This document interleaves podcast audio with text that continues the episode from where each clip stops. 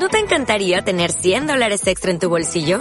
Haz que un experto bilingüe de TurboTax declare tus impuestos para el 31 de marzo y obtén 100 dólares de vuelta al instante. Porque no importa cuáles hayan sido tus logros del año pasado, TurboTax hace que cuenten. Obtén 100 dólares de vuelta y tus impuestos con 100% de precisión. Solo con Intuit TurboTax. Debes declarar para el 31 de marzo. Crédito solo aplicable al costo de la presentación federal con TurboTax Full Service. Oferta sujeta a cambios o cancelación en cualquier momento. Bienvenidos a Vets and Clinics by Advance, el espacio de referencia del sector veterinario de pequeños animales.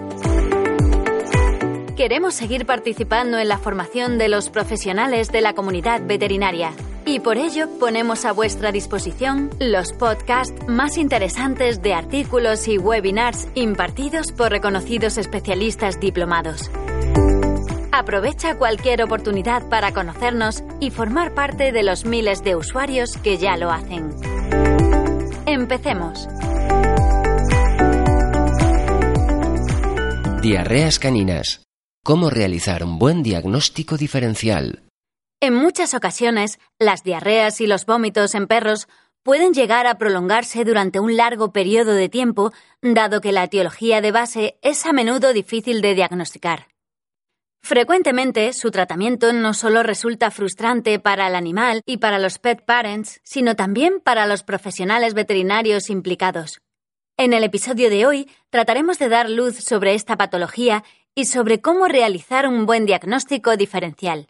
Así pues, ¿cuáles son los problemas iniciales que aparecen en el diagnóstico de las diarreas? En el momento en el que, tras un tratamiento convencional que dura entre unas dos y cuatro semanas, no se observan mejoras en los signos clínicos, se elimina del diagnóstico diferencial la posibilidad de estar tratando con una diarrea aguda. A partir de este momento, merece la pena hacer una inversión de tiempo y dinero para lograr un diagnóstico específico que ayude al veterinario a orientarse en el manejo de esta patología. Sin embargo, en la siguiente aproximación diagnóstica a realizar, no solo se debe tener en cuenta la naturaleza y la patología del animal, sino también las características y posibilidades de cada pet parent. Es imprescindible que el veterinario explique con claridad cuáles son las opciones disponibles de tratamiento y los procedimientos que se seguirán en cada caso, así como realizar una evaluación de las dificultades existentes y de las complicaciones que podrían aparecer, junto con una estimación del coste total de cada opción posible.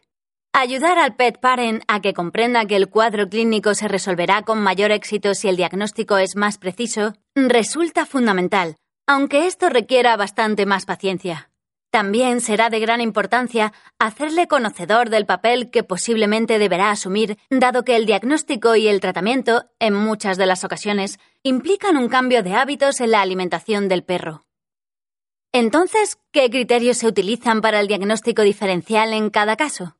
Primero de todo, es imprescindible tener presente y conocer la fisiopatología de la diarrea para poder plantear una batería de pruebas lógicas que ayuden al diagnóstico de la enfermedad.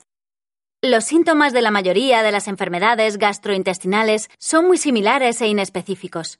Pérdida de peso, inapetencia, diarrea, vómitos y dolor abdominal, entre otros. Hecho que dificulta aún más determinar el tipo de patología concreto en cada caso. Por ello, se utilizan algoritmos de diagnóstico diferencial en la diarrea. Para facilitar la identificación de alteraciones concretas, evaluar la gravedad del proceso, descartar patologías y ayudar a realizar un plan diagnóstico y una implementación de un tratamiento adecuado a cada animal. El primer paso consiste en conocer detalladamente el historial clínico del animal, a partir de la realización de una buena anamnesis y de un examen clínico completo. Es fundamental que los pet parents informen al veterinario sobre la cantidad y el tipo de alimento ingerido por el animal, así como el posible contacto que haya podido mantener con otros perros afectados por trastornos gastrointestinales. Y no se debe olvidar en este primer paso practicar una palpación abdominal y un examen rectal. A continuación se empieza una serie de pruebas generales, como sería el análisis sanguíneo, el análisis urinario y las ecografías, procedimientos que pueden resultar muy útiles para descartar etiologías concretas. En último lugar, se recurre a la aplicación de tratamientos farmacológicos y dietéticos, paso que resulta de gran ayuda durante el diagnóstico. En función de la respuesta a estos tratamientos, se establecen cuatro tipos de gastroenteritis crónica, La primera es causada por sensibilidades alimentarias que responden a un cambio en la dieta. La segunda es aquella en la que la diarrea desaparece ante el uso de antibióticos. En el tercer caso, hablamos de diarrea que responde a un tratamiento con corticoides. Y finalmente, en el caso en que los signos clínicos solo respondan ante inmunosupresores, hablaremos de enfermedad intestinal inflamatoria idiopática, o IBD. Es importante, sin embargo, tener claro el objetivo de realizar estos tratamientos, dado que hay agentes terapéuticos utilizados para tratar enteropatías crónicas que pueden tener efectos secundarios inaceptables, ser prohibitivamente caros, volverse ineficaces e incluso, en muchos casos, ser totalmente innecesarios.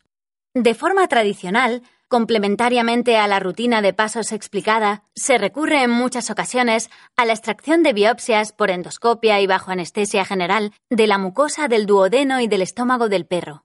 Su correcto análisis histológico permite orientar en mayor medida al veterinario.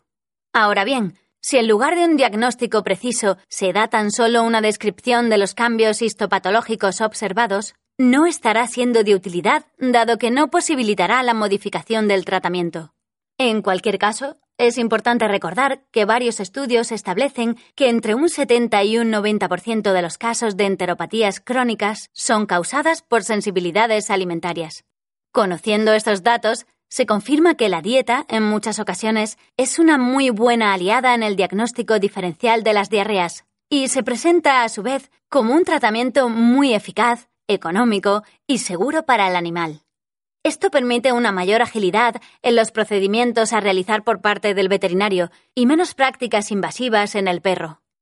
Actualmente en el mercado ya se encuentran con facilidad dietas veterinarias hipoalergénicas y dietas formuladas para el tratamiento de las sensibilidades gastrointestinales, las cuales presentan una palatabilidad excelente para que el perro siga comiendo con normalidad y recupere tanto el peso perdido como su estado de salud. Gracias por confiar en Vets Clinics by Advance. Suscríbete a nuestro canal y no olvides seguirnos en nuestras plataformas oficiales para estar al día de la actualidad veterinaria. Te esperamos en el próximo episodio.